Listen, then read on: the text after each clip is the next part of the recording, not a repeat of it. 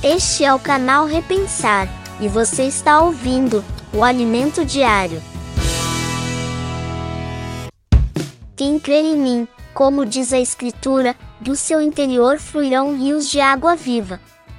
João capítulo 7, versículo 38.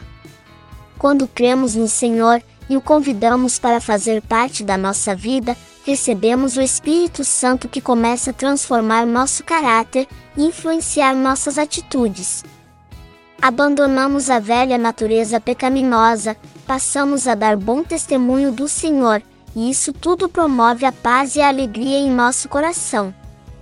A boca fala aquilo que o coração está cheio, portanto, se a sua palavra estiver amarga, sem esperança, sem alegria, e não estiver edificando o próximo, significa que você precisa buscar a intimidade com o Espírito e endireitar seus caminhos, para que os rios de água viva do Senhor possam fluir através de você. Eu te convido a orar comigo.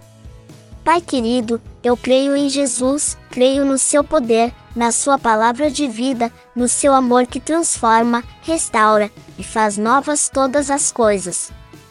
Por favor, ajuda-me a ter mais intimidade com o Espírito, pois eu quero ser usado para edificar a vida do meu próximo.